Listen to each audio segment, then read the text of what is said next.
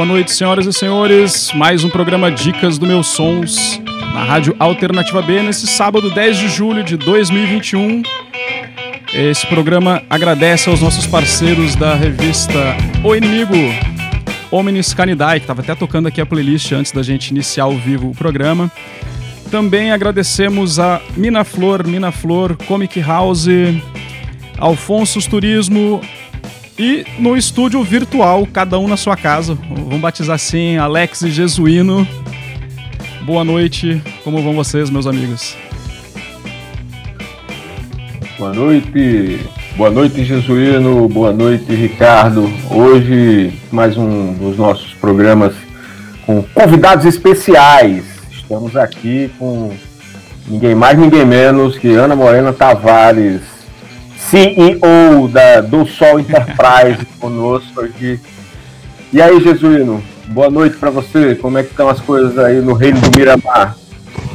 Saudações a todos. Aqui é do Principado de Miramar. Viu? Reino não, Principado. Só tem dois no mundo. Em Mônaco e em Miramar. E aqui nesse pedacinho de, de terra, quem manda sou eu. Sejam todos bem-vindos, todas bem-vindas a mais uma edição do programa Dicas dos Meus Sonhos, sempre aos sábados, ao vivo, 19 horas, com o melhor da música nacional, internacional, local e onde você quiser. Só o melhor aqui. E hoje, com a presença da nossa querida Ana, né? Ana, que é morena e que é pop tiguar. Seja bem-vindo, Ana. Um abraço.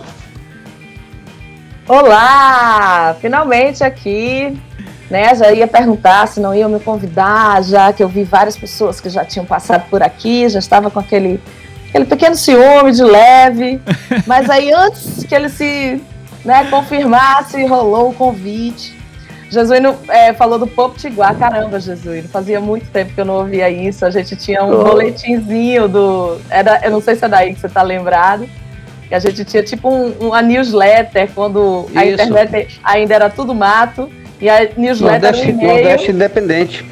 Isso, e a gente tinha o Pop Tiguá, que a gente falava das coisas que a gente fazia no do Sol, no Oficina, na época, na, nas bandas da gente. Que massa. Isso, é, é interessante, né? Porque isso já se vai, já se vai quase 20 anos, isso aí, mais ou menos. É mais, eu acho. Não, eu, acho que é. O do Sol tá é fazendo 20 anos. 20 anos, é. O Oficina veio antes do do Sol. A gente tinha o Poptiguar. No comecinho do do Sol, eu acho que a gente ainda tinha. Aí depois a, a internet e a, as mídias meio que vi, criou o Orkut, né? Foi quando surgiu o Orkut, aí mudou realmente Isso. um pouco a forma da gente divulgar. É, mas é muito bom de falar nessa época millennial, não, porque vamos, vamos, vamos pensar que nós somos mais velhos do que somos, realmente somos, né? Olha, é, maduros.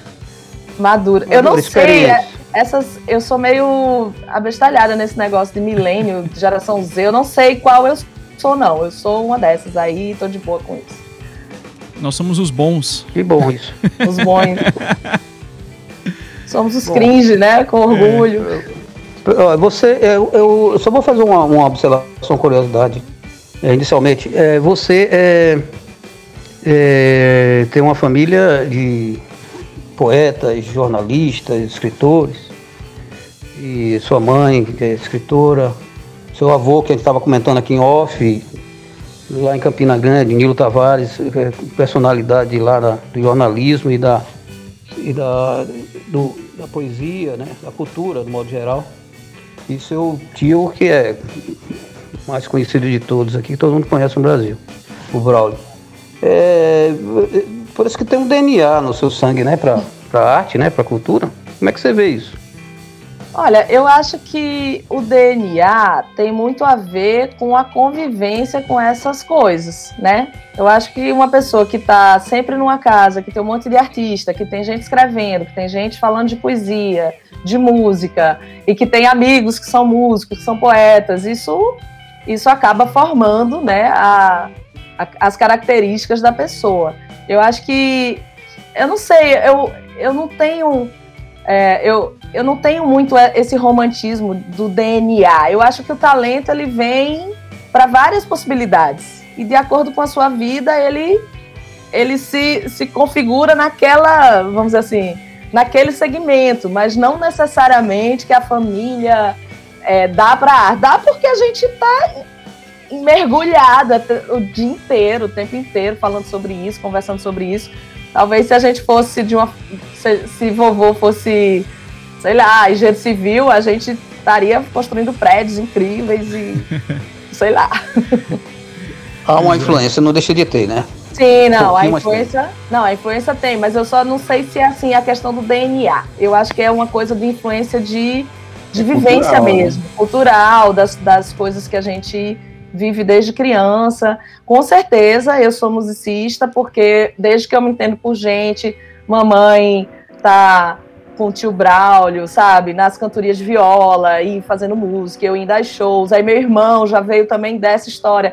Na verdade, eu sou musicista por causa do meu irmão, porque eu estava estudando matemática português num quarto e ele estava o dia inteiro debruçado por, num violão, meu irmão é formado em violão clássico pela universidade, pela escola de música. E tu e, até enveredou pelo e tinha teatro, as né? bandas. Né? E tinha as bandas de rock, né, também. É, vocês Não. são bem dinâmicos, né? É. Chegou, isso, chegou isso começo talvez... de carreira e enveredar pelo teatro ali, não foi? Que tua mãe era é, professora do departamento de teatro. Por causa da minha tudo. mãe. Isso. Foi. Por causa da minha mãe, porque isso. minha mãe sempre foi dramaturga e sempre esteve envolvida com teatro, né? E aí, quando você acompanha a sua mãe, desde que você é pequena, nas, nos ensaios de teatro, não sei o que, você acaba entrando é. também. Na verdade, a minha, a minha escola como artista, assim, onde eu fui, minhas bases, elas são no teatro, sim.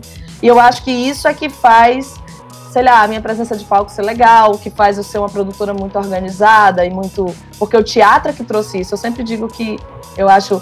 Olha, eu falo pelos cotovelos. Quando quiser, vocês me interrompem mesmo, porque senão eu vou me embora. Eu logo avisando, vai ser uma, uma briga aqui, eu e Jesuíno.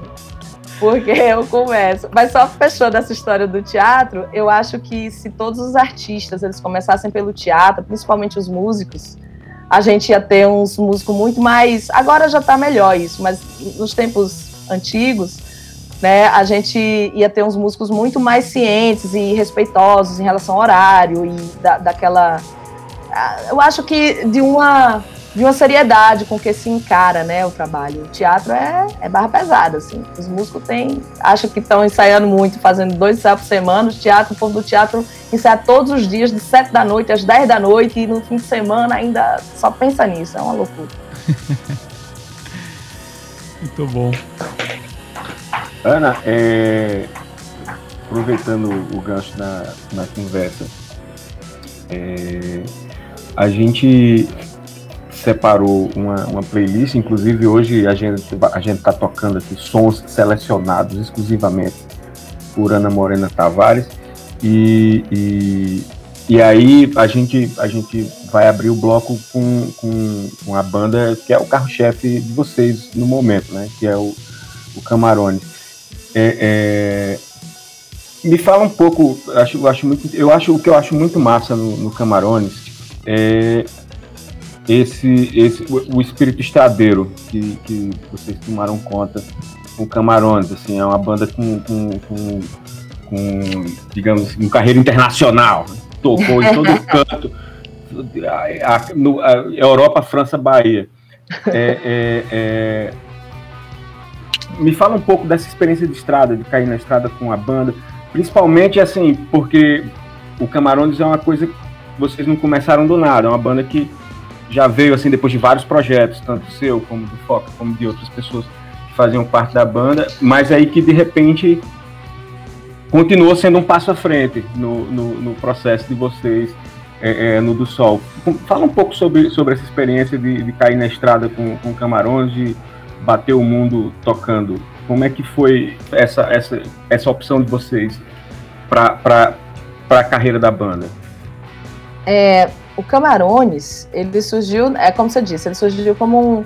A gente queria fazer uma banda de, de, de música instrumental, né? A gente queria fazer. A gente tinha muita. É, era uma época que tinham muitas bandas em torno do, do Sol, assim, que estavam sempre tocando juntas e meio misturadas e tal. E a gente queria fazer um projeto que envolvesse um pouco, assim, gente de todo lado, né? Para fazer uma experiência de música instrumental, porque a gente tinha visto algumas bandas, como é o Retrofoguete da Bahia, e eu lembro que tinha um Pata de Elefante no Rio Grande do Sul, tinha o Macaco Bong já, que é de Mato Grosso e tal.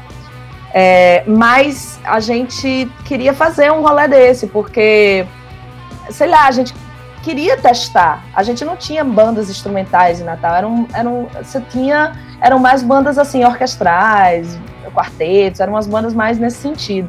E a gente queria fazer uma banda de rock, né? E a gente tinha, considerava que tinha músicos bem legais, né? E que a gente podia fazer uma experiência interessante. E foi assim que surgiu o Camarones.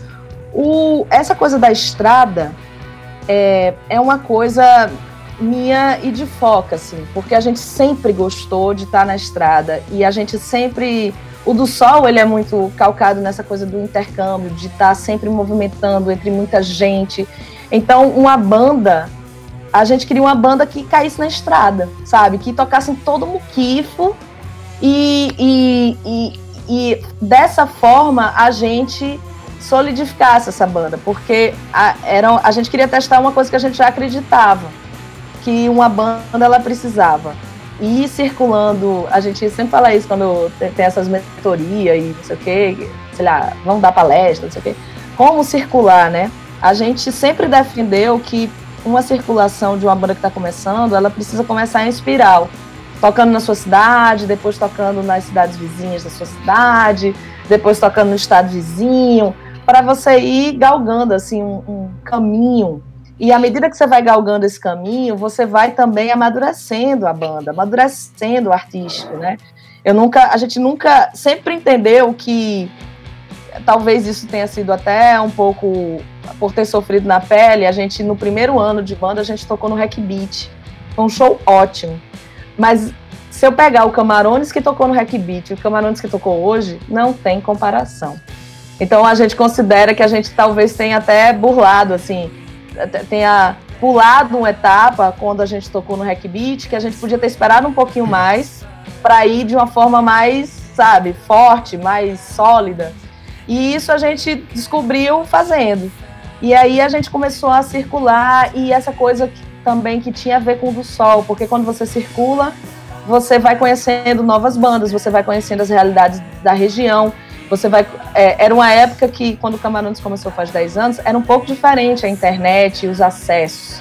Não era desse jeito, não era tão fácil você conhecer as bandas reais, assim, as bandas que tocavam na cena local de, de cidades que não era Recife, que não era Fortaleza, que eram cidades pequenas, cidades menores. E a gente gostava de estar na estrada, de, de ir fazendo esse, essa desbravando rotas, sabe? É uma coisa que a gente se orgulha muito até hoje. A gente continua fazendo isso até hoje.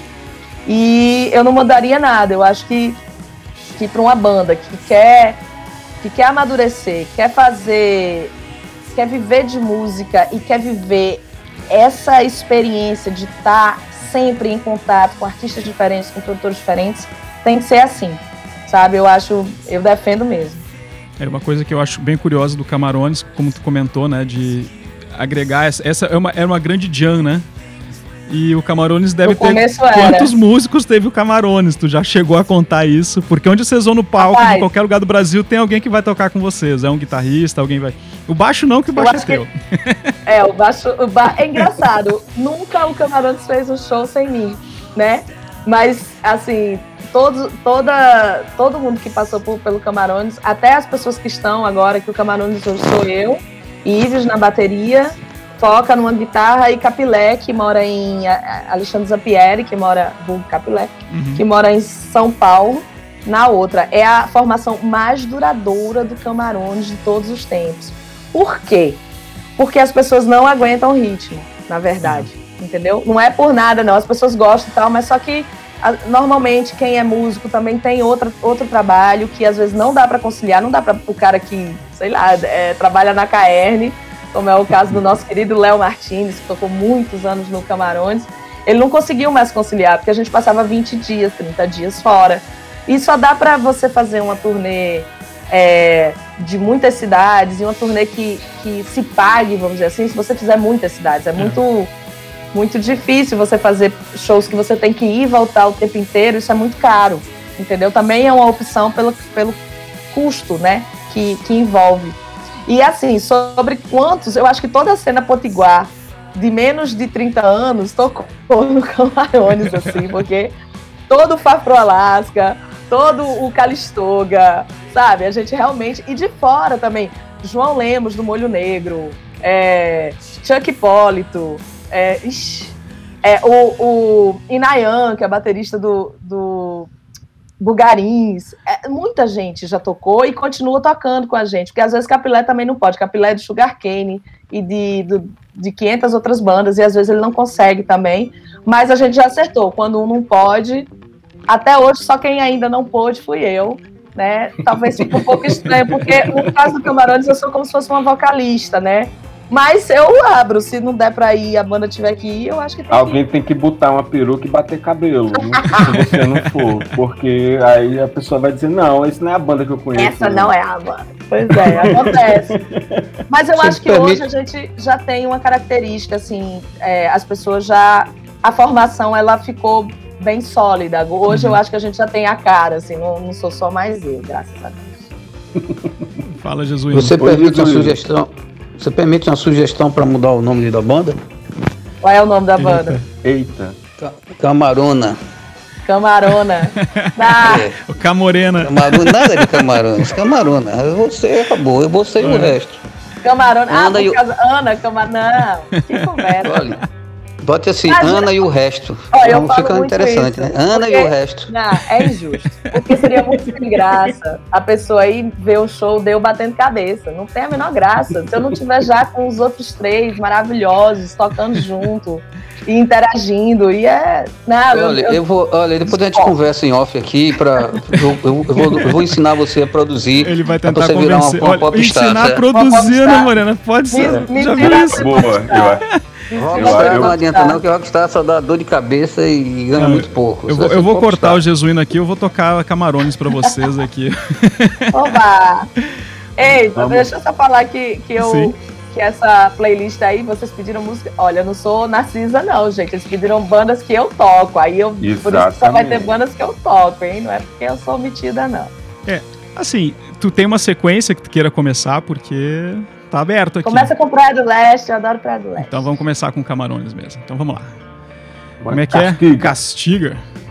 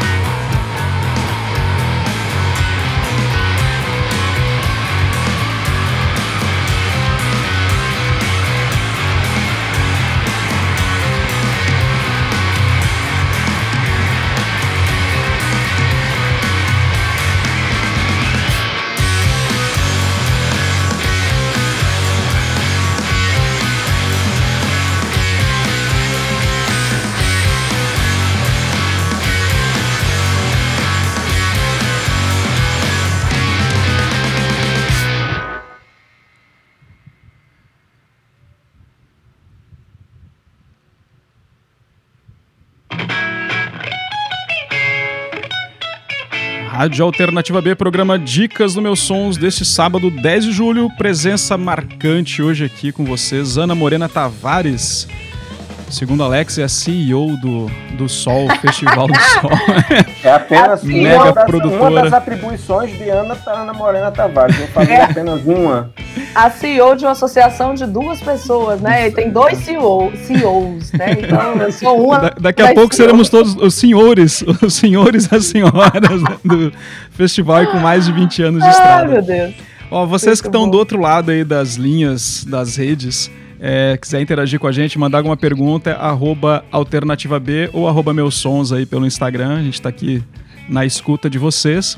Enquanto isso, continuamos aqui na nossa conversa com Ana. A gente acabou de escutar então no primeiro bloco Praia do Leste do disco Festa. Eu gosto desses X aí. Festa.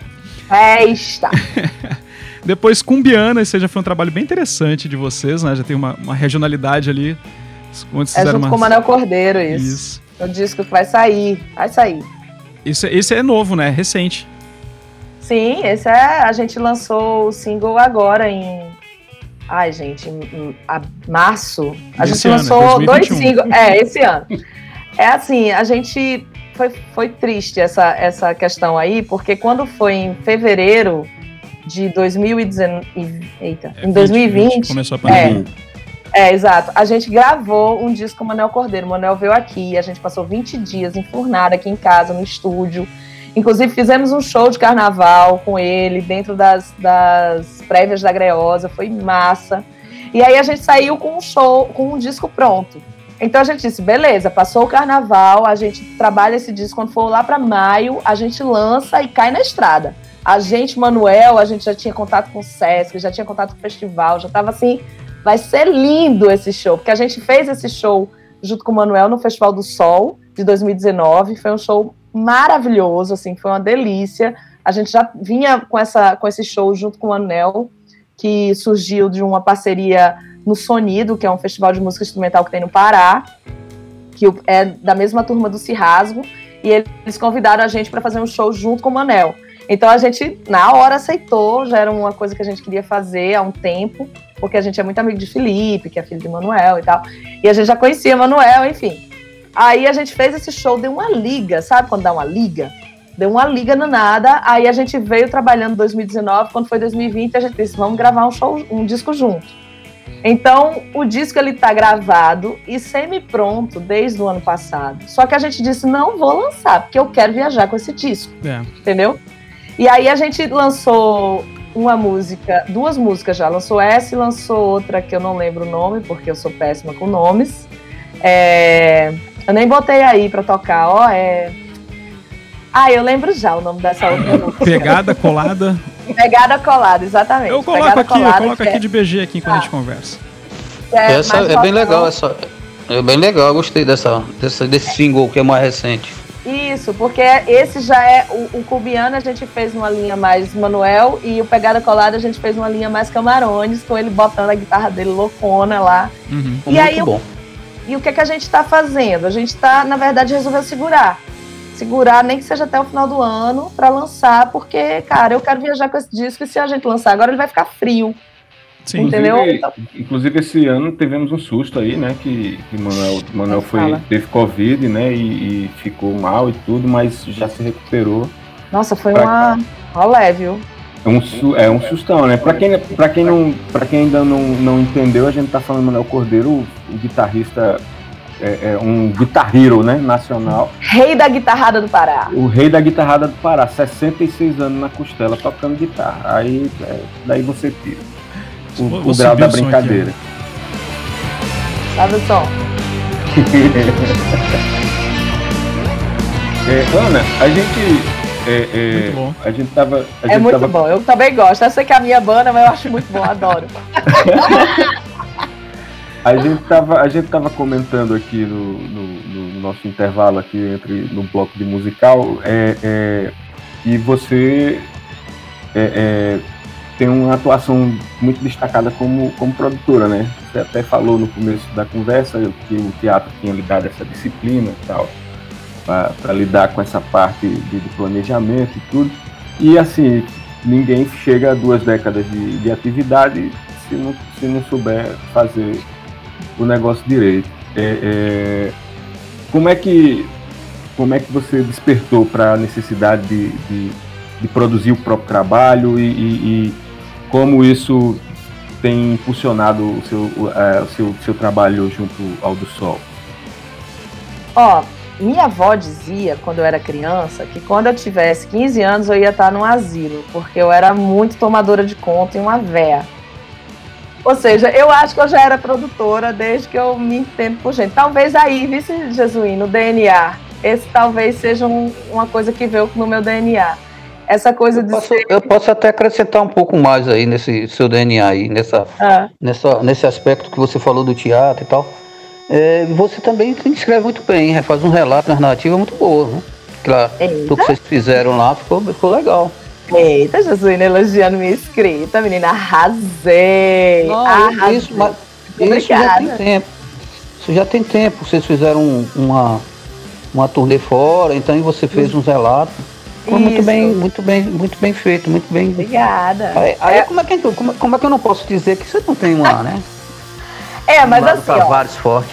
Não, mas o lado Tavares, assim, eu tenho, concordo. Concordo que eu tenho, mas o lado Tavares faz também assim se eu escrever uma coisa meio assim, a primeira Tavares que chega no meu inbox é a dona Clotilde, viu? Dizendo, ei, é isso, negócio mal escrito é esse, não, presta atenção. Aí ela vai dizer como é que, como é que é, aí você vai aprendendo, né? Eu já tenho 42 você, anos.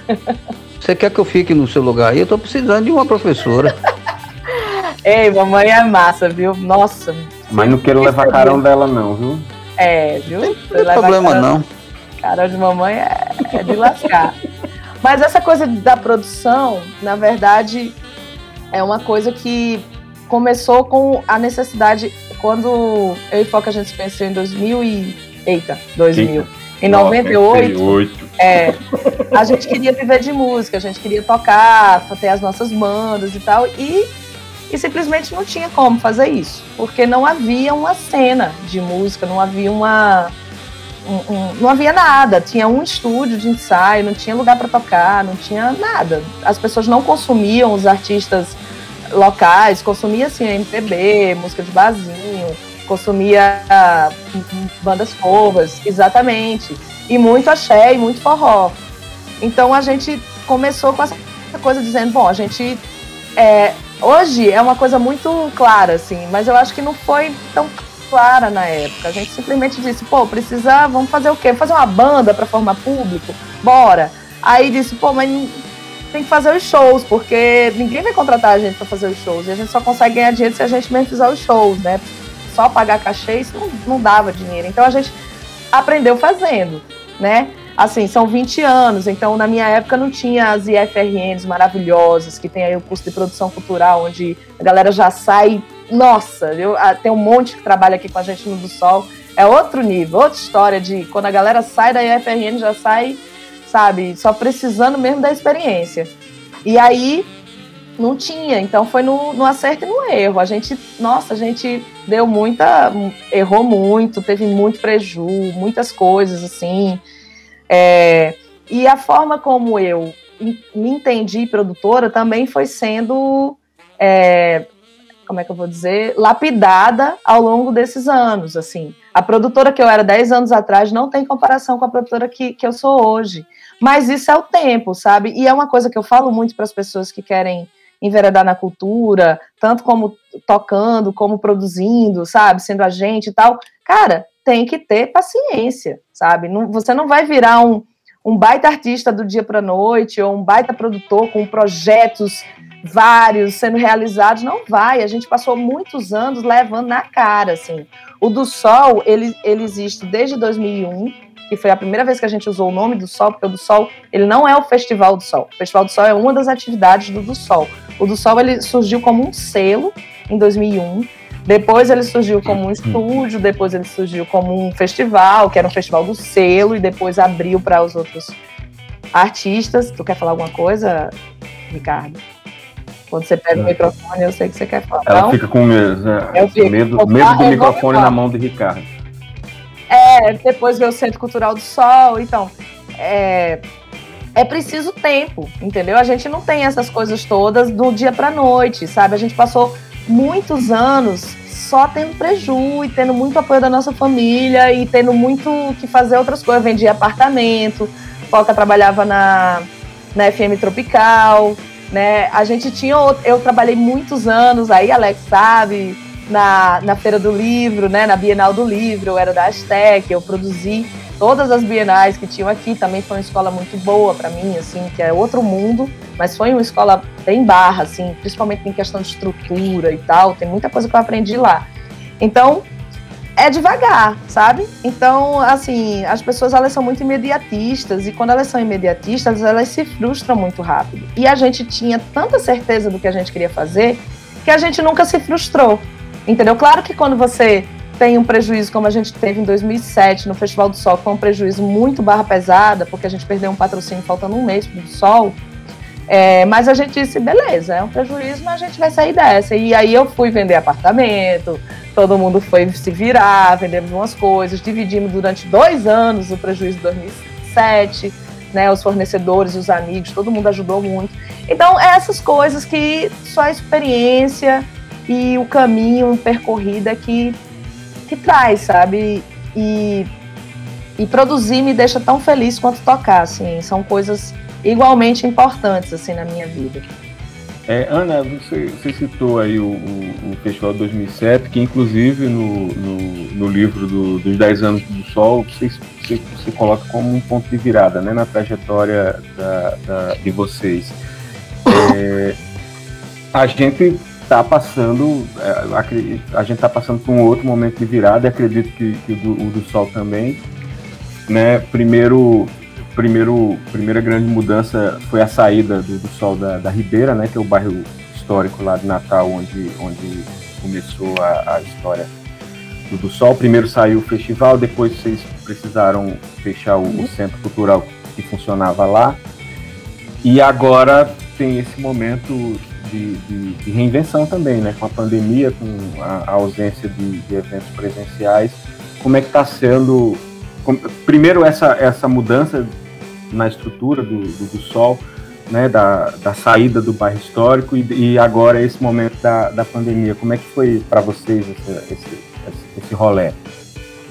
É, a saída do, do festival da, da Ribeira foi porque não estava inviável.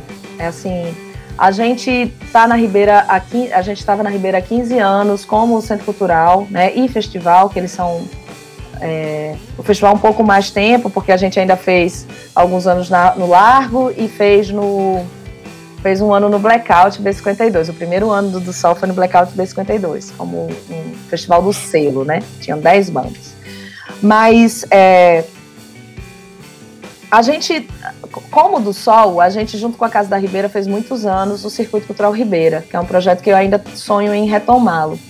E esse projeto ele foi muito importante assim ao longo desses anos para segurar a onda da Ribeira.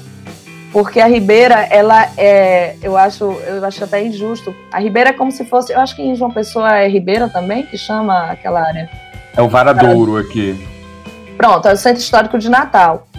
E aí, é, é um, lugar super habitado, sabe? Existe vida na, na, Ribeira. Eu fico muito brava quando o povo diz revitalizar a Ribeira. Não tem que revitalizar a Ribeira, tem que ocupar, tem que dar o mínimo de segurança, de saneamento, de investimento em outras coisas, porque as pessoas estão na Ribeira.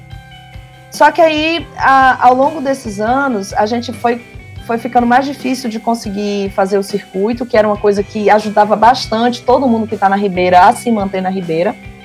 E no caso do do Sol, o do Sol ele foi crescendo, né? Ali eu simplesmente amava aquele formato do do Sol, onde cada era é, a gente tinha a Rua Chile, que é uma rua estreita, né? Então, to, ao longo da Rua Chile, ela tem vários galpões de, de lugares onde a gente ab, abria esses lugares com show. Então, tinha um lugar para 500 pessoas, um lugar para 2 mil, um lugar para 100, outro lugar para 300, por aí vai.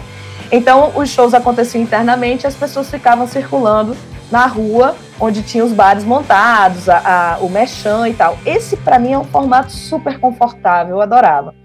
Só que tem um problema, que é o fato da gente, todos os anos, a gente tá, tinha um certo esgotamento do ingresso, onde a gente não conseguia mais é, permitir, tinha a gente fechava a bilheteria em vários momentos, até algumas pessoas irem embora do sol, como acontece durante, começa três da tarde e termina três da manhã, então tem uma circulação muito grande.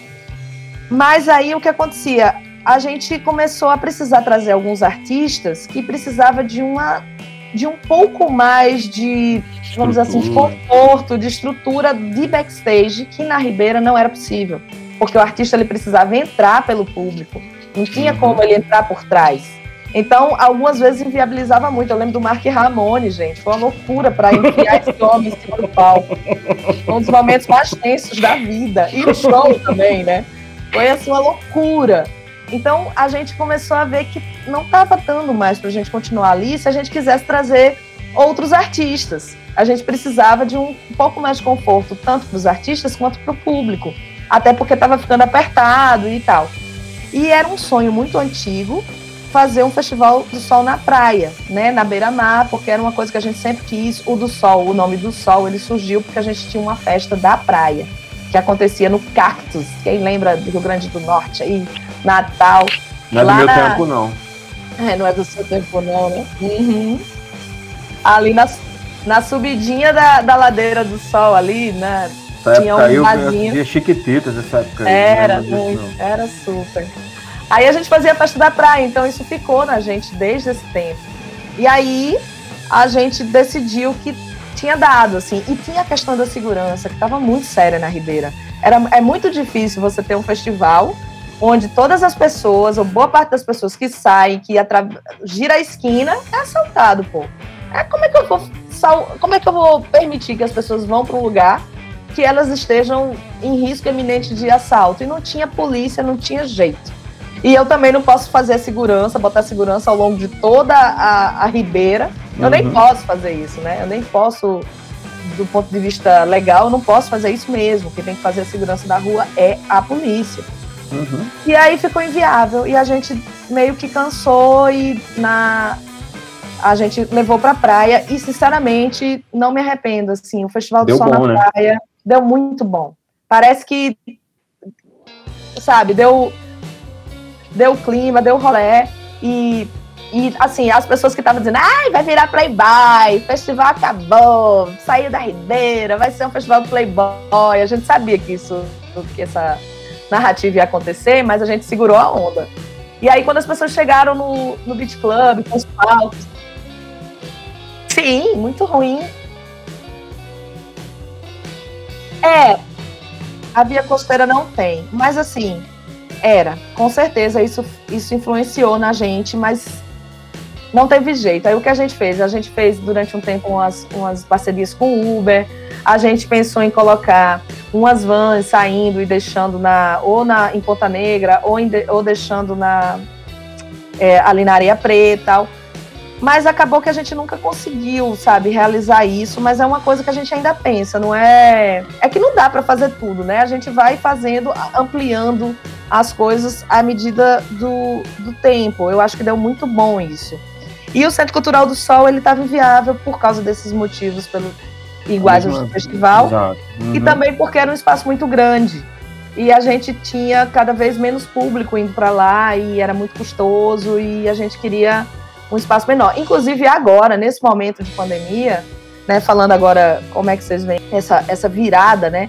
Eu sempre digo, assim, tenho dito isso, que é uma coisa que eu senti, é que parece que todos esses 20 anos aí de, do sol, né, desse trabalho que a gente realiza e vem realizando, parece que nos prepararam para estar nesse momento agora, sabe? Porque se, se passou, não fosse isso. Passou 20 anos chupando prego, aí agora virou pirulito, né? É, então assim, não, e, e assim, da gente ter uma tranquilidade, uma experiência e uma solidez e um, um, junto com os artistas, junto com as equipes, com os fornecedores, da gente tá podendo somar num momento tão difícil, sabe? De ser farol em vários momentos, de, de pessoas nos ajudarem em vários momentos. A gente já tá. É, é um, um amadurecimento que veio mesmo com o tempo. Então, assim, se isso, se essa pandemia tivesse acontecido 10 anos antes, não sei.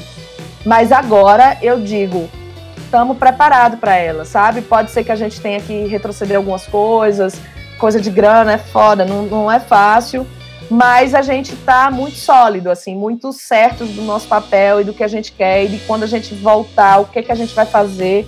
E uma das coisas que a gente, quando voltar, o que, que a gente vai fazer é ter um novo espaço nosso. Isso aí é. Não tem como, a gente tem que ter um espaço nosso de novo. E a gente vai falar sobre isso depois do segundo bloco de músicas. O que é que a gente vai ouvir aí, Ricardo?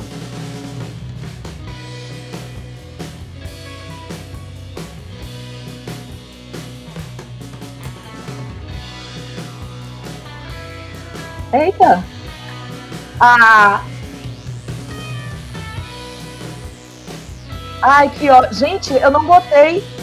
E agora que eu me toquei, eu não botei o Tal Migadelha na minha, na minha playlist. Botei? Botou Ai, sim. Botei, Botou né? sim. Ah, tá. Já tá dizendo porque eu... Ai, ótimo. Graças a Deus. Tal Migadelha no fundo do meu coração, gente. Oba. Então vamos lá. Castiga.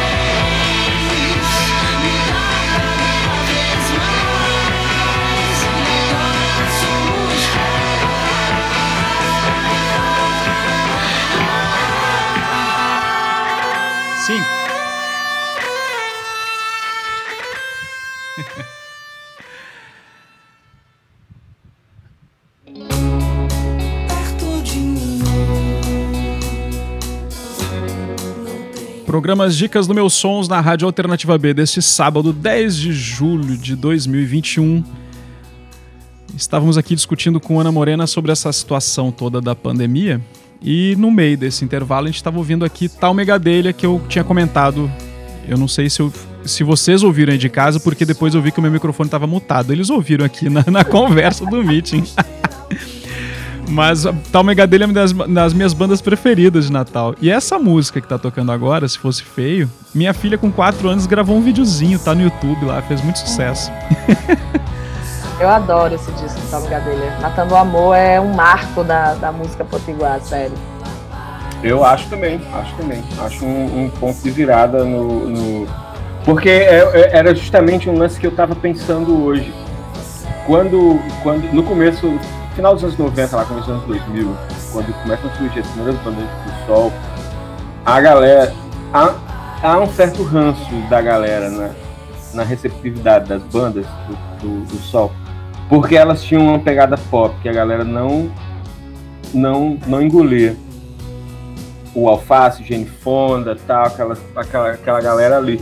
Pra galera do rock Natal era um absurdo é, é, é, aquela pegada meio pop que, que, que essas bandas tinham, essas bandas da primeira fase do Sol. E aí, dez anos depois, Talme Gadelha faz assim uma coisa muito parecida, que é um, um- um, som assim com uma pegada rock muito bacana, mas fundamentalmente pop e é, a recepção é completamente diferente. assim. Parece que precisou o tempo inteiro. É. As pessoas demoram 10 anos para entender isso. Muito bom. E aí, e aí é, vo- você pode, a gente pode dizer que realmente é uma cena pop, que, que funda uma cena pop nova, o Tal Gadelha, no, na, no, dentro do, do cenário potiguar. Eu tenho essa, hoje eu tenho essa claramente. Cara, tu me lembrou um negócio, Alex, agora com al- alface, que era alface, né? A gente chamava de alface. E eu acho que o alface já era o- é, um protótipo do Camarones, né? Que era uma banda que reunia as faces das outras bandas que o festival, que o, que o do Sol produzia, né? É, tinha um pouco disso, sim. O Alface também tinha muita é, rotatividade, né? De, de gente tocando. Mas é porque os- o povo não aguentava o ritmo das bandas que a gente queria ter. A gente queria ter banda que tocasse, pô. O povo tem banda pra tocar uma vez a cada três meses, sabe? E É. É, isso hoje em dia tudo bem, a gente tá em pandemia, ninguém tá tocando, mas no- na vida normal, banda tem que tocar, cara, tem que estar em turnê, tem que estar fazendo show, gravando disco, sabe? O povo diz muito, como é que faz pra tocar no do sol? Eu digo, produza, faça disco, faça turnê, né? Faça intercâmbio com outros artistas, chegue na minha timeline sem eu nem, nem querer, apareça espontaneamente, que isso aí já facilita bastante. Ah, na, na timeline aqui da Alternativa B, vocês podem chegar que a gente bota na rádio, hein? Agora, pra ficar, participar do Festival do Sol, tem que ter, tem que ter estrada. É, É é, na, verdade nem é estrada, mas tem que estar produzindo real, assim, É. tem que estar. Tem que mostrar que tem Porque gás, né? De que quer fazer também. Porque tem, tem muito isso, né? Gente- eu, uma coisa que eu vejo aqui em João Pessoa, ainda vejo aqui em João Pessoa, é banda que dura três meses mesmo. É, porque Os caras as pessoas vêm- não têm paciência. É. É, isso é normal, isso faz parte do processo. Faz, eu tô Não, ligada. Mas aí você não pode reclamar de quem consegue, quem tá conseguindo as coisas, porque É, tá mas- indo dia a dia. Não, não vai conseguir. Sem trabalho, o sucesso só vem no- antes do trabalho no, no dicionário lá, a letra, né? Eita, gostei. Men- Vai. Menino, vou fazer uma Menino. camiseta. Deve Isso é ter um já. clichê, é um clichê muito antigo. Você, Isso aí deve ter nos muros lá de Miramar, hein? Mas uma coisa importante a ser. Esculhambe com principado, não. Uma coisa importante a ser debatida é o que é o sucesso, né? Que sucesso Sim. você quer? Né? Se isso tiver claro desde o início, é mais fácil da pessoa atingir, mas normalmente o povo começa querendo uma coisa que eles nem sabem direito, né? É, é, é uma discussão grande, assim, que a gente sempre está conversando sobre. O que é que você quer? Que tipo de sucesso? Eu considero o Camarones, que é uma banda que ninguém conhece, ou conhece só lugares específicos, de extremo sucesso, porque o que eu quero com o Camarones, ele me dá lindamente, entendeu?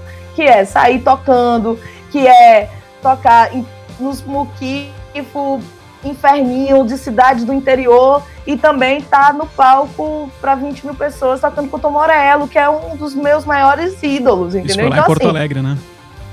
foram dois shows, tá, Ricardo? Hum, Desculpa, foi um em Porto Alegre, no, no pôr do sol, que tem lá um, Que é lá no- no palco um da Pepsi aqui? enorme, 20 mil pessoas. na beira ah, do Guaíba sei, ali? É aquele na beira do Guaíba? É.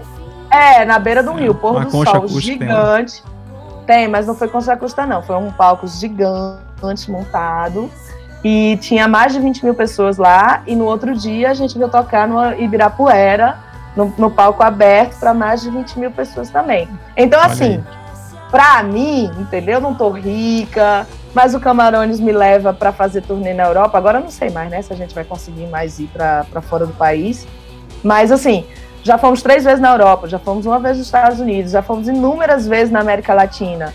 Isso pra mim, entendeu? O povo diz, ai, mas você não tá rica com Camarones, não tá famosa. Gente, isso não importa pra mim, sabe? Assim, não é.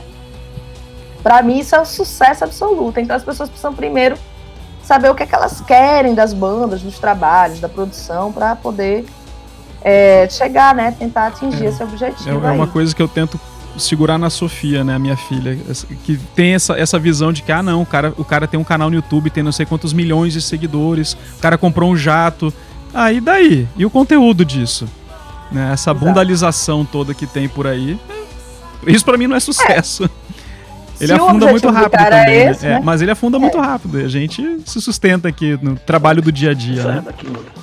É difícil se sustentar. Mas às vezes tem, tem pessoas que começam nessa, nessa onda e depois evolui, né? Eu Uhum. acho que não há na- nada de errado em começar numa história, mas eu acho que a evolução ela é necessária, né? Aninha, falando em evolução, eu acho até um termo meio escroto, porque eu acho que é só adaptação, mudança, né? É, tá certo. o que eu digo é, é mudança. Mas Isso. me e a, e a Abrafim, criatura? Vocês, vocês estão agora. Vão comemorar agora. Estão, estão comemorando duas décadas, né? Do Sol. E aí, nesse momento, nesse impasse que a gente está vivendo histórico, de repente a, a Abrafim ressurge, né? Ressurgiu aí no ano passado, esse ano você assumiu a presidência do, da associação como é que vocês estão vendo aí essa como é que está a situação dos festivais imagino que como o resto do pessoal esteja todo mundo fudido mas pensando em, em- em saídas né Nossa. É, é assim, ah, quando foi no começo do ano passado que a gente. A gente é tudo pró-ciência, né? Então, quando a gente começou a ver o que o Atila estava dizendo e outros cientistas, a gente entendeu que o nosso meio, sabe, ia parar rapidamente, ia ser o primeiro, e que a gente não sabia nem como é que a gente ia voltar. Não é nem que ia ser o último, né? É que a gente ia, ia demorar muito a voltar. E aí a gente entendeu que era preciso estar em bloco, né? Para a gente poder, a gente está num governo absolutamente escroto e complexo, assim. Então, sozinhos, como festivais, a gente não ia conseguir nada. Então, a gente precisava voltar, é, reunir de novo, né, uma, uma associação que representasse festivais para a gente poder é, batalhar por essas políticas públicas, batalhar pela, pela desenvolvimento de protocolos, batalhar por essa, por esse, é, pelo setor, porque sozinho ia ser muito difícil. Então, no começo, em março mesmo, a gente começou a se articular, a conversar sobre isso, começou pequenos lucros que foram ampliando e que foram ampliando, e a gente disse, cara, a gente tem que voltar com a Brafim, né? E aí a gente tem que voltar com a Brafim é, uma nova Abrafim, uma Abrafim de acordo com o mundo que a gente vive. E aí foram muitas discussões, e aí meu nome começou a ser ventilado como um nome importante, porque eu era mulher, preta, nordestina, num festival que tem 20 anos. Porque eu sou uma pessoa muito é, anárquica, assim, nesse sentido de desses cargos e hierarquias, assim, eu não, nunca fui muito, nunca foi muito a minha. Quem trabalha com a gente no do Sol sabe que a gente tem uma uma produção super linear, assim, super linear, não, horizontal, sabe? Onde todas as pessoas elas são empoderadas a fazer as suas coisas individualmente. Se eu tô chamando uma pessoa, eu confio nela, então ela vai fazer o trabalho dela e eu vou ficar aqui na base quando precisar. É assim que a gente trabalha.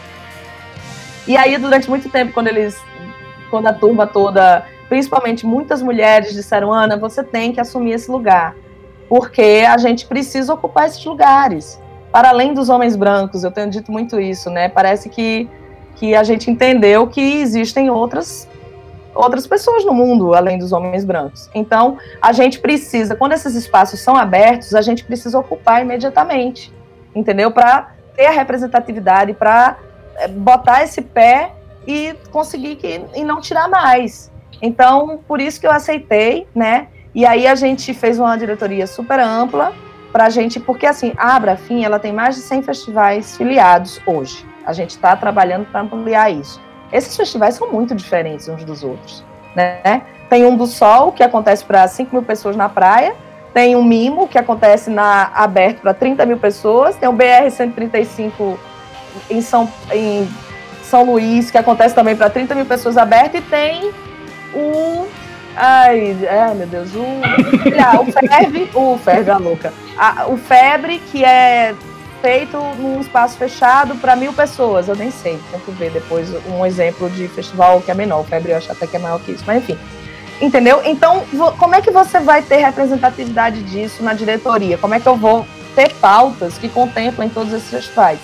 tendo uma diretoria gigante, ampla, entendeu? Que tem gente de todo tipo de festival, festival do, do, do, interior do estado e festival da capital. Essas coisas diferem, essas coisas mudam as pautas. Então a gente batalhou, a gente tem uma diretoria hoje que são 26 pessoas, é uma loucura, mas tem funcionado, entendeu? E nessa diretoria tem pessoas pretas, tem pessoas LGBTQIA, tem pessoas é, mulheres, a gente é a maioria mulher, entendeu? porque a gente precisa estar tá numa nova Brafim com essas novas pautas muito presentes. E para isso tem que ter representatividade. Sobre a volta, como é que a gente está hoje?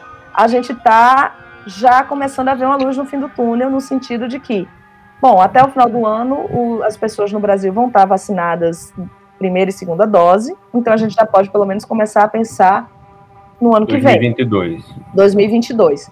Mas não é só isso a gente precisa pensar numa volta, é, já que isso não parte do governo federal e nem do governo e nem de canto nenhum, porque, de novo, governo execrável que a gente tem, então a gente precisa desenvolver formas de conviver com o vírus dentro dos nossos projetos. Porque o vírus, gente, ele veio para ficar. A gente vai estar tá vacinado, né? Mas a gente muito possivelmente vai ter que estar tá revacinando todo ano, tomando uma dose de, é, de reforço, essas coisas elas vão, vão acontecer.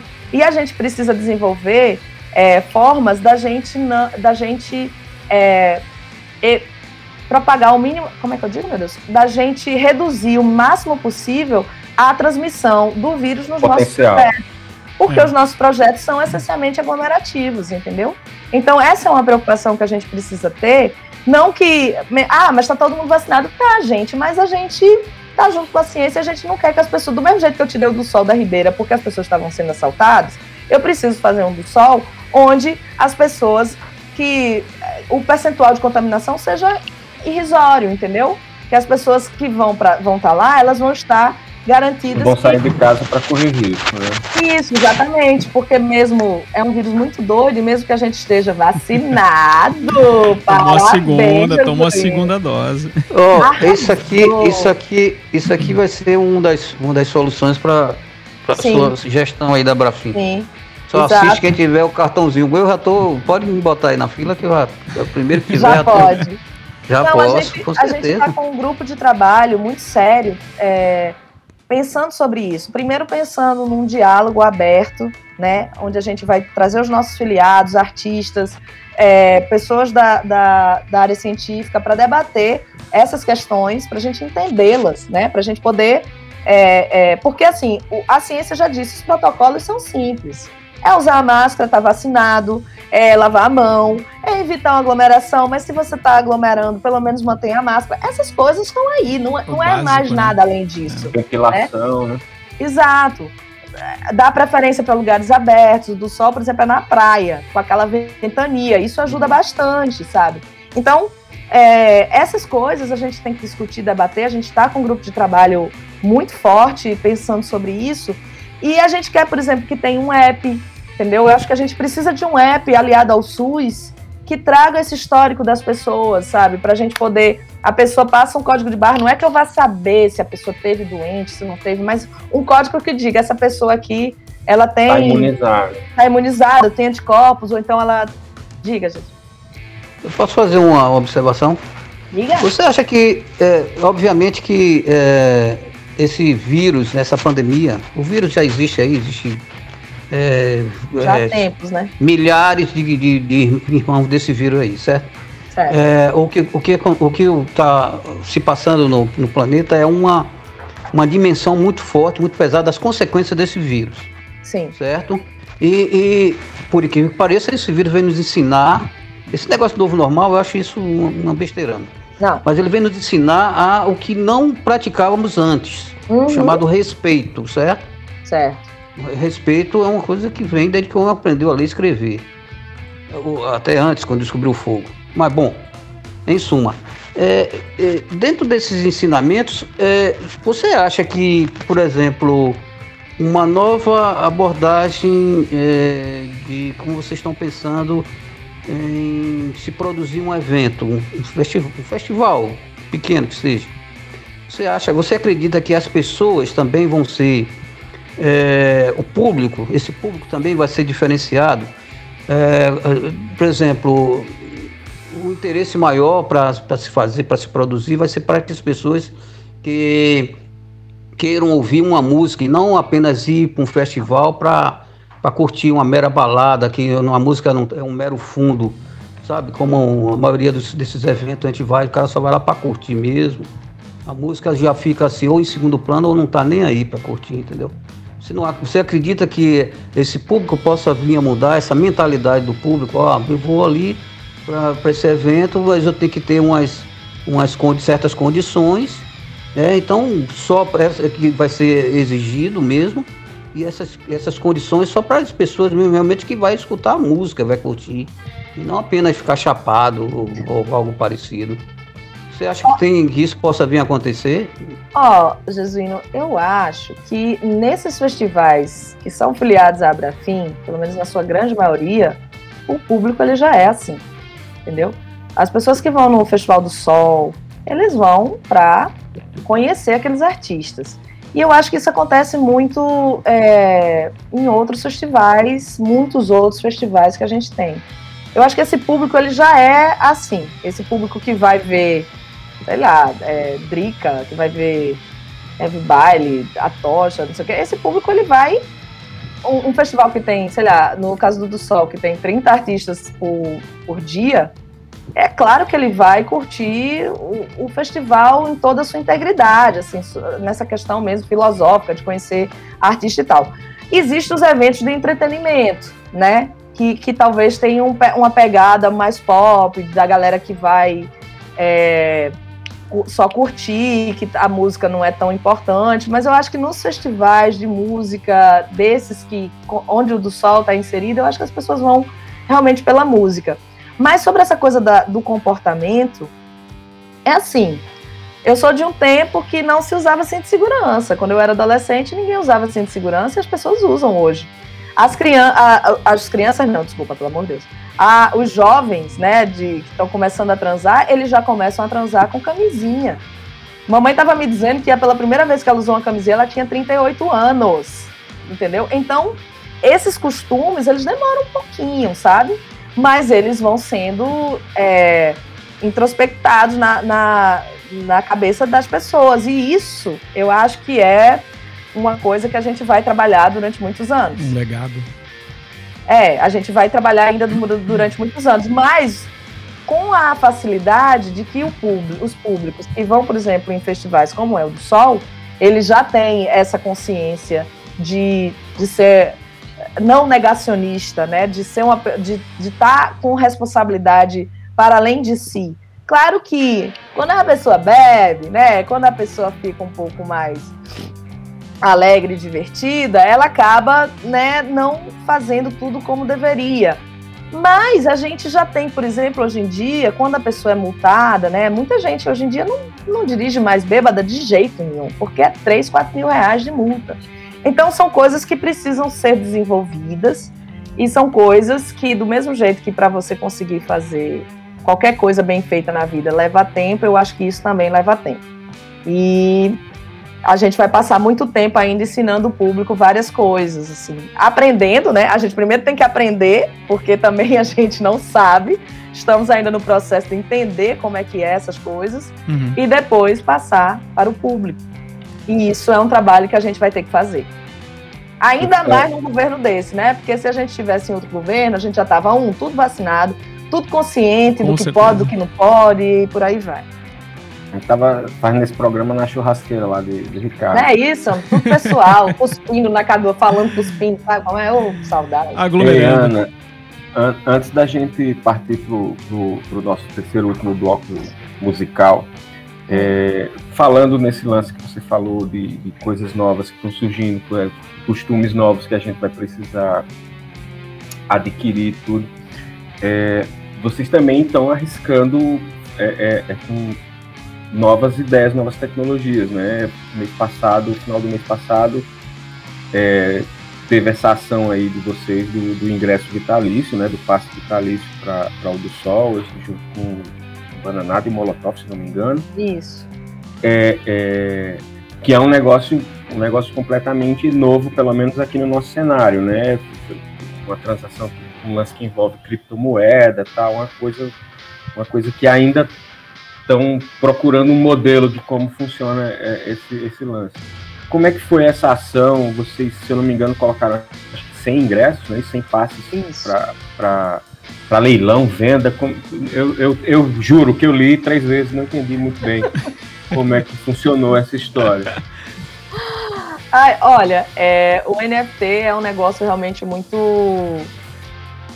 muito novo demais. Inclusive, a ação da gente foi a primeira do mundo. Essa coisa de botar um festival, um ingresso vitalício para ser vendido através da plataforma e tal, é uma coisa que ninguém no mundo tinha feito ainda. A gente pesquisou até para tentar se espelhar e não existe. Existe outro tipo de vendas. Aqui no Brasil, é, eu acho que eu posso, eu também não sou expert não. Essa essa essa parte aí foi o, o Foca que encabeçou.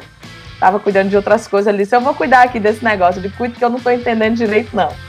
Mas, é, Aninha, ela tem uma. Aninha, que eu digo, é a Aninha do Coquetel Molotov.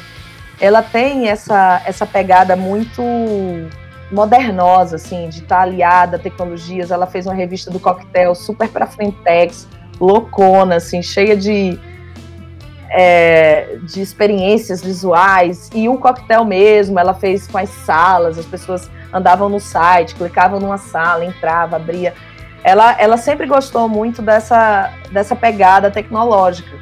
E aí ela, ela queria fazer uma coisa, né? Mas a gente não. E queria fazer em bloco, porque ela é uma coisa que a gente já está, vamos dizer assim, é, entendendo né, há algum tempo, que há algum tempo que eu digo de uns anos para cá, talvez de dois anos para cá, que a gente precisa tá fazendo coisas em bloco, sabe? Que a gente precisa realmente é, tá junto para fortalecer as coisas. Tem a Abrafim, tem, por exemplo, esse NFT do, do que a gente está fazendo em três festivais, porque é uma forma da gente fazer um bloco forte. E, e aí você entra na plataforma do Fonogram, no site, você tem que comprar uma moeda, que é a criptomoeda lá, e com a criptomoeda você compra o, dá o lance. Dá o lance. Porque como são poucos, pode ser que tenha mais gente querendo comprar a mesma coisa que você, e aí tem um lance ali que dura dois dias. Mas eu acho que pelos valores que eu tô vendo lá, tipo, é centavos, assim, que as pessoas estão levando. Uhum. Mas a gente já vendeu super bem, sabia? Inclusive. Eu vi, eu vi. Os dois... Eu vi, acho que tem, uns, tem mais de 10 já vendidos, a Isso. cada um, mais ou menos. E tem dois que eram mais caros. mais caros. Vinham, que ele, eu... Um que vinha com um, os posters, né? É, as artes. e as artes, e o outro um que vinha com uma música. É, uma música do, do Bank e tal. E é legal essa, essa coisa do, do fonograma e da, do NFT, é que assim a gente recebe, tem um percentual que vai para o artista, que o cara que, o designer do, do, ai, do cartaz ganha, que, que fez a música ganha. E toda vez que a, a pessoa compra, ela, ela é dona. É, é uma coisa doida, né? Porque ela é dona daquela, daquela obra digital. de arte, do arquivo digital, e quando ela quer vender, ela vende e a gente ganha de novo. Entendeu? Então é uma coisa que ela é dona, mas a gente é, é um dono, um pré-dono, entendeu? Então toda vez que ela. Tem um royaltyzinho. É Olha, eu, não, eu, vou ser muito sincera, assim, se você quiser aprofundar nesse assunto, melhor não, porque... é confuso o negócio mesmo aqui. Eu tava olhando aqui na tela do lado aqui no computador, tentando entender NFT, o que, que é isso? É, é... Eu fiz um post bem, bem assim, o que é, é NFT? É como se fosse, é como se fosse é um non-fungible non -fungible token. É, eu, tô, tava lendo, é, um, é, estranho, interessante. É como se fosse um, como se fosse um leilão, uma espécie de leilão. Você tem uma, uma a marca, uma marca que você é, é, compra ela, um, como se fosse um passe dela exclusivo. É. Aqui, na Paraíba, aqui você, na Paraíba a gente tem. se você quiser vender, é um, nesse, uma espécie de leilão. Nesse setor de NFT, que é o Mike Deodato. O Mike Deodato está comprando, é, tá saindo aí, no é pau com a Marvel e a DC para vender as artes dele nesse formato aí. Ele, isso, é, isso, isso vai desenvolver ainda bastante. É um, é um negócio tempo. novo, né? É, é não, é uma coisa que a gente vai. A gente vai falar sobre isso daqui a um ano, a gente vai dizer, menina, a gente não entendia nada, agora a gente tá tudo ninja do rocha aqui, comprando as coisas tudo. É, vai ser. Ana, vai se aperfeiçoando, né? Vamos Essa escutar é a Aira. Aira ou Aira? Como é Aira. Aira. Aira, gente. Tava inclusive Aira. ensaiando uma live toda diferentona de Aira. Cheguei para fazer essa, esse papo com vocês. Olha aí.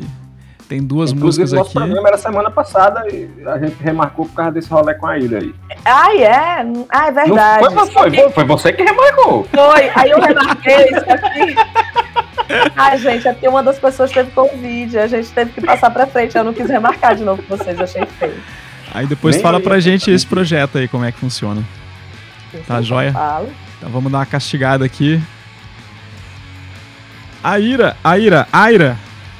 A Ira. A Ira. Pô, deixa, deixa a Ira. Não, é a Ira. A Ira. Ira. A Ira. Tá. Então vamos, é que eu tô, eu tô da paz. É, o nome dela é Maíra e a gente fez um codinome pra ela chamada Aira. Muito bom. Então vamos lá.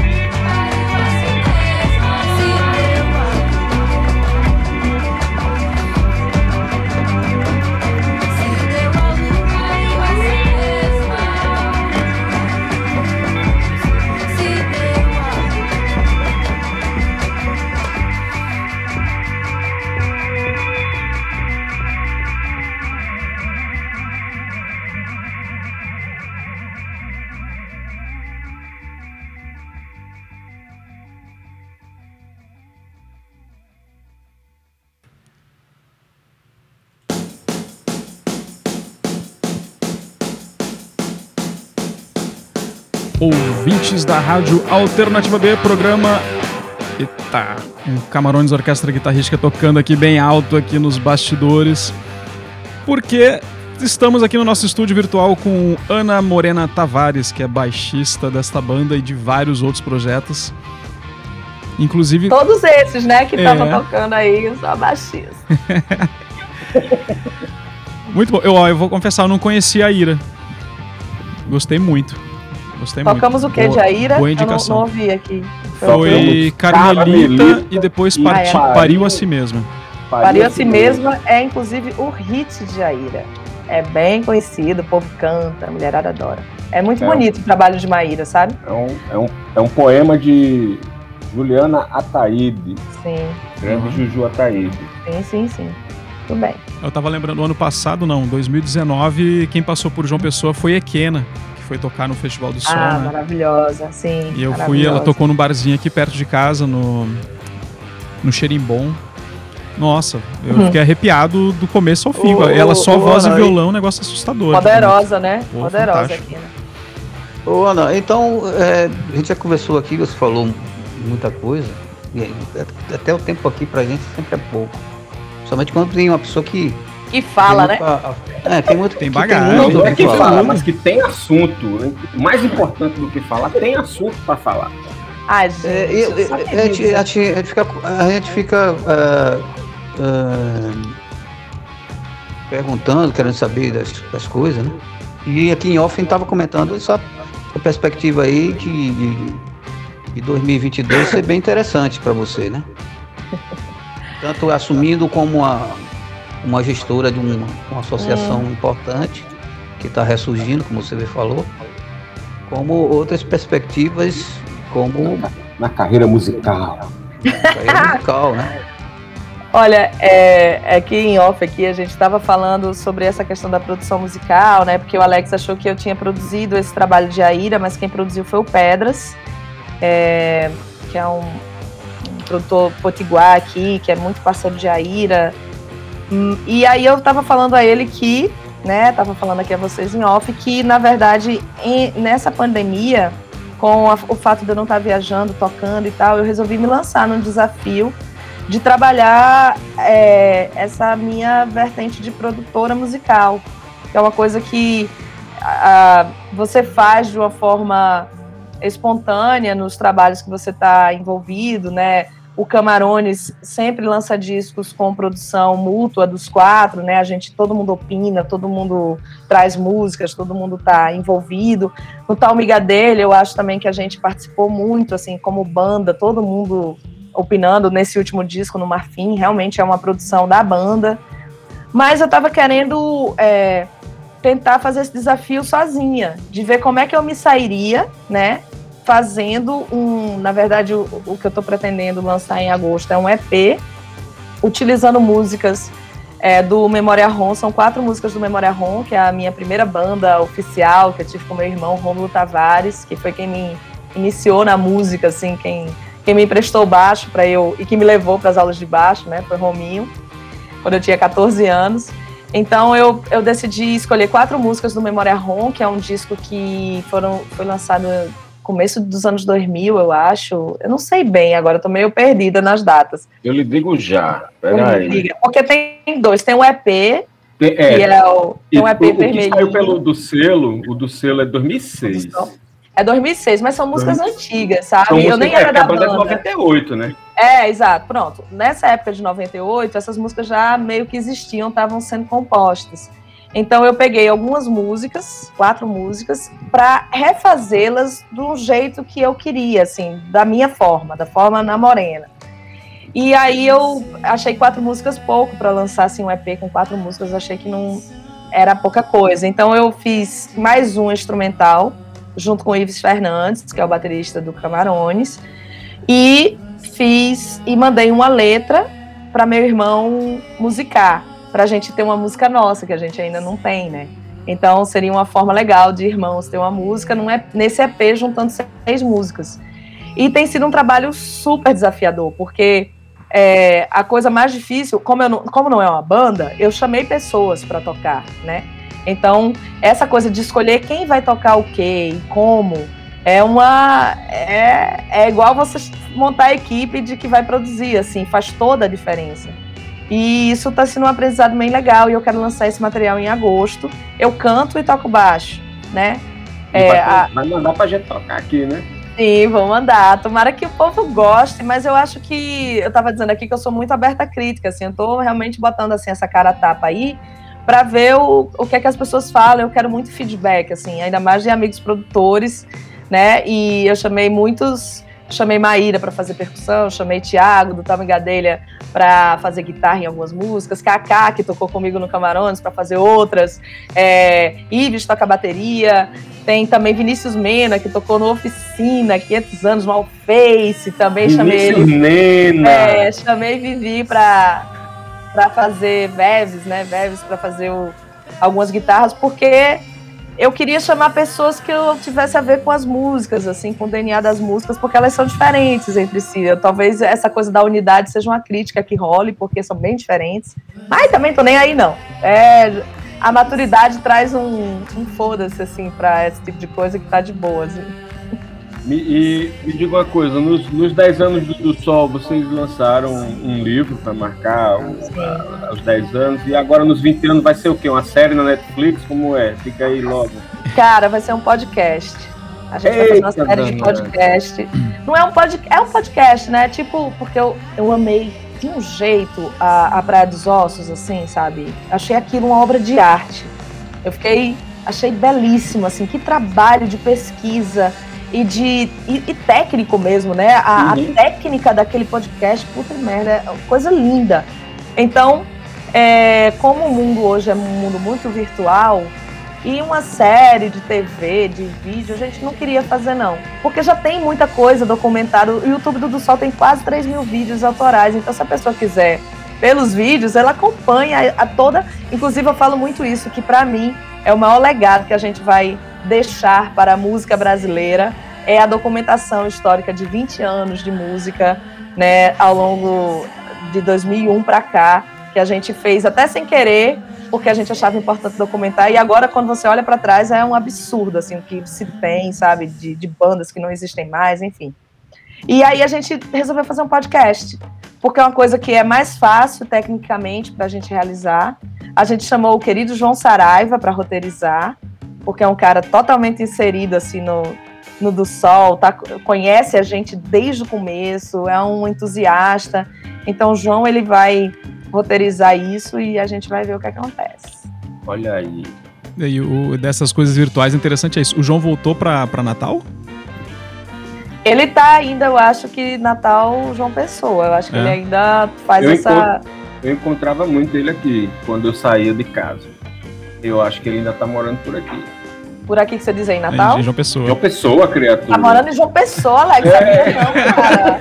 É coleguinha de trabalho, é coleguinha de trabalho, trabalha na universidade. Não sabia que você morava eu, em João Pessoa. Eu tô morando em João Pessoa faz 10 anos, namorando. Mentira, pelo amor de Deus. mas eu lhe vejo aqui Você vive nas cores de fialho, vai no do sol, como é que pode? É. É, é só sábado e domingo, jovem. Ah, jovem. Então é 300 quilômetros. Mas, ó, Alex, é isso mesmo. Eu acho que a barreira entre João Pessoa e Natal, ela não existe. Acho que somos praticamente um lugar só. Tô nessa vibe ultimamente. Ultimamente, Luana. dos anos pra cá. Luana, tem gente que acha que Alex mora em Natal. Eu achava. Aqui, João Pessoa. Ah! Não, eu tô dizendo, aqui João Pessoa tem gente que acha que ele mora no Natal. Ele fica se escondendo lá e cá, né? É. Ninguém Nossa. sabe onde ele mora. Ele mora numa, numa zona fronteiriça, fronteiriça entre. Na Bahia da Traição. O, ele é um cara e o nada, o nada e o nada. E o nada. Ele é um cara discreto. Um abraço aí para José, José de Jesus, Jesus, que tá. É isso. Que ele, a gente estava falando em memória rum, inclusive um, dois, três dias atrás, que ele uma banda que ele curtia e comentamos, né? ah. né? E hoje você falou no Memória Rom, né, do Rômulo, e ele disse que, que tinha um amigo em comum com um amigo em comum de, entre dele e de, de Rômulo. Um ah, legal. José de Jesus. V vamos tá tocar o Memória Rom? Tu separou é, aqui pra gente jogo furado e cadê? Vai ser DK? só uma? Vai ser só uma ou vai ser as duas? Então, a gente tá, são 8 Se for só uma toque DK, aquela música tão linda.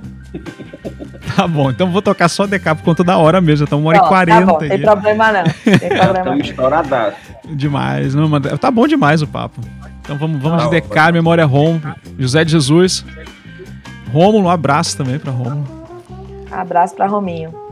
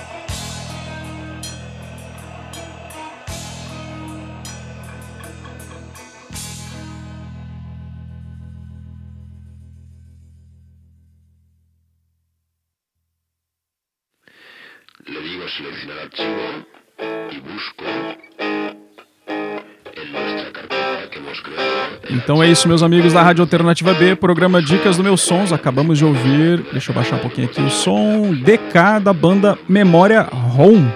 Banda capitaneada pelo irmão de Ana Morena Tavares, que está aqui no nosso estúdio. Rômulo Tavares. Foi seu inspirador, tocou aqui na rádio e que ela tinha comentado agora há pouco também, que está nesse projeto novo aí, né, compondo algumas músicas e tal, recompondo. Ei sobre esse projeto, eu, eu pretendia fazer uma surpresa para Rominho, né? De, tipo assim, não dizer a ele. Aí eu fui gravando e tal, aí eu parei assim, eu digo, rapaz, eu acho que eu vou dizer, porque se eu tiver o trabalho todinho de fazer, e Rominho diz, diga assim, rapaz, Ana, quero não, não quero não que essas músicas mais, sabe, sejam renovadas, sejam revivadas, quero não, aí eu digo, vou ficar muito danada.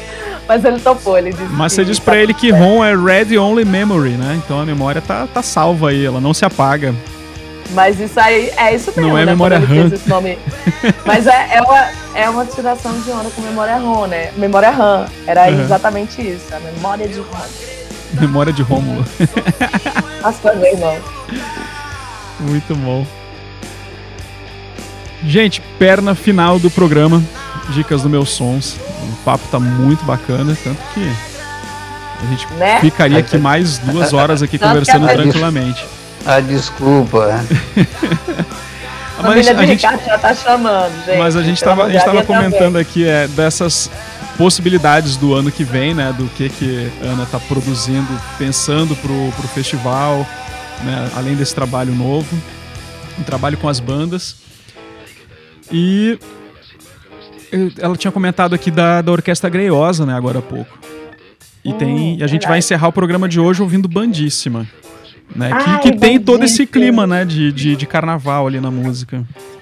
Rapaz, a Bandíssima é. Uma... A Bandíssima surgiu do bloco, né?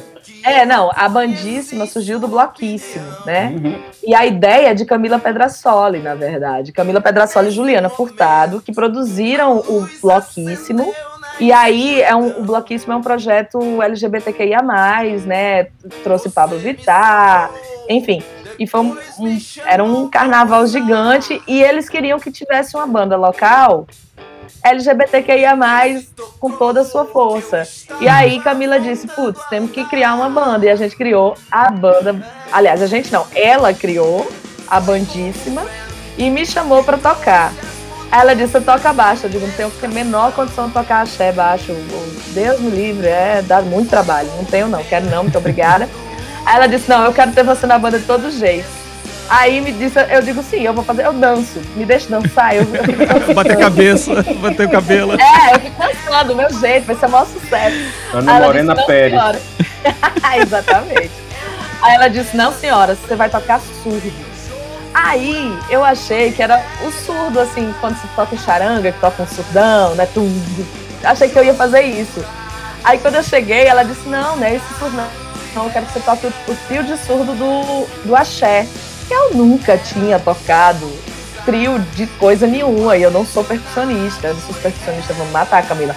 Ela disse: Você vai aprender. Camila bota mais fé em mim do que eu mesma, nunca vi.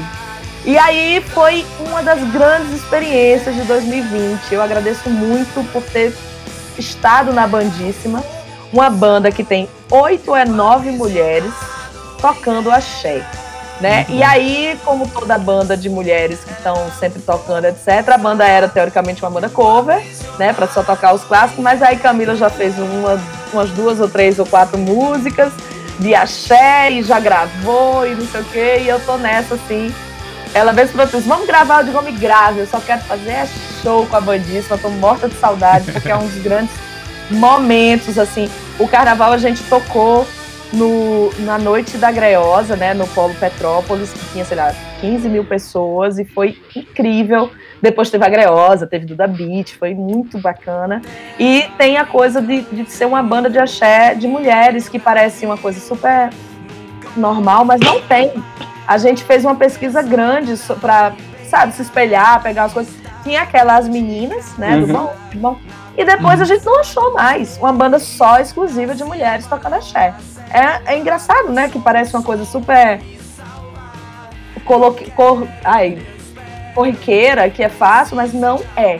Então aí a gente viu a responsa de ter uma banda de axé de mulheres e eu tenho muita saudade e eu arrasei tocando meu surdão. Claro que eu toco só uma coisa. Ouvir, né? mas, mas assim, assim, é, é uma coisa que se. É porque parou, né? Mas eu pretendia fazer a aula, eu tava toda nos esquemas, gente. Eu, eu sou uma pessoa comprometida. Se eu tô tocando um negócio, eu não vou fazer feio, aí tem que, tem que tocar direito. Eu tava comprometida e já falei, Ela inclusive, já tava, assim, já, já tava inscrita no Filhos de Gandhi para 2021. Não, mas eu, eu, me, me, eu não me inscrevi no Filhos de Gandhi, mas eu pedi para Chico Beethoven, do Frevo do Chico, me dar um espacinho ali para eu ficar na, na, aprendendo, porque o Frevo do Chico é sensacional. E eu queria tocar surdo no Frevo do Chico, não é o trio surdo do axé, mas já, já traz uma, uma vivência, né? Acho que precisa.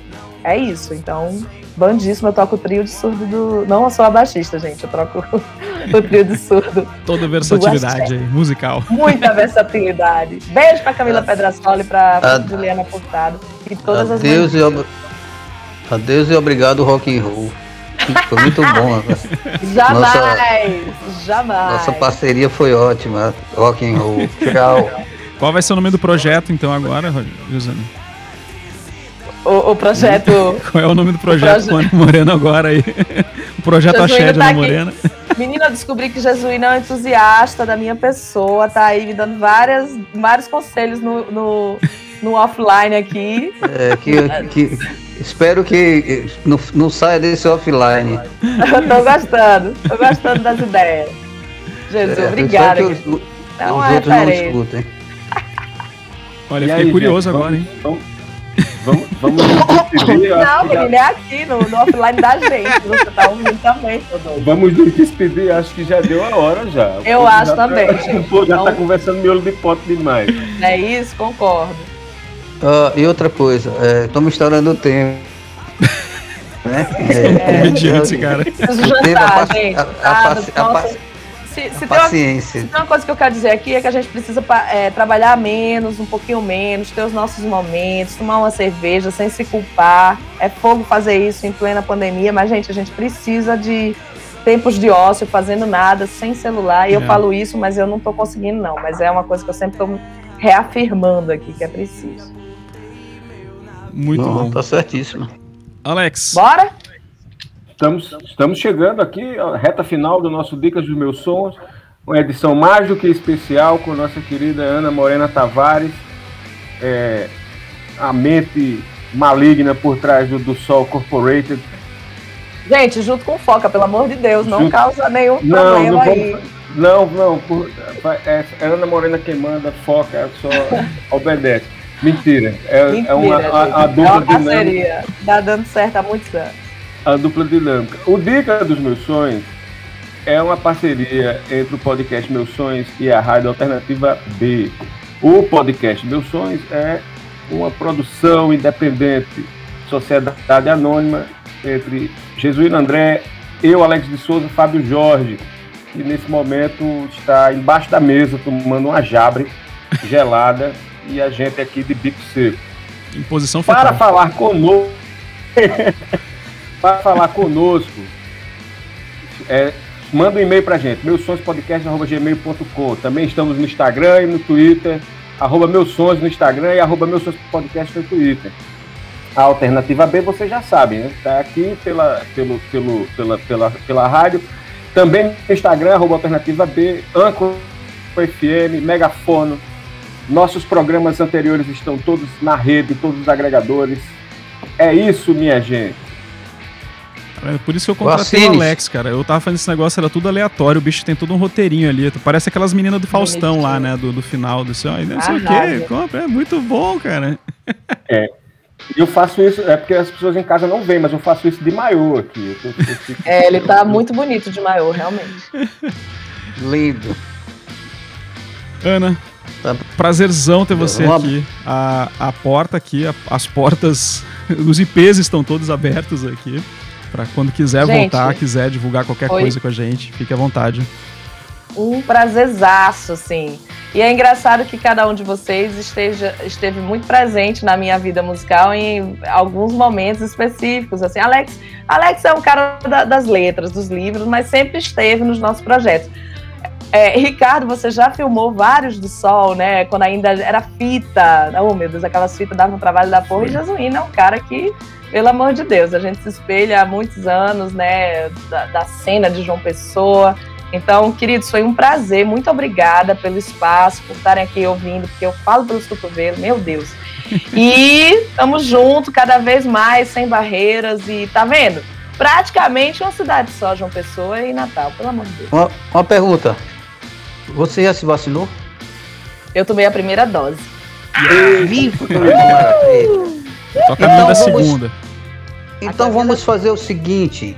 Vamos convidar as pessoas a se vacinarem, a né, procurar vacina e que usem máscara e fique longe das coisas ruins, não, não aglomere com as que não prestam, né?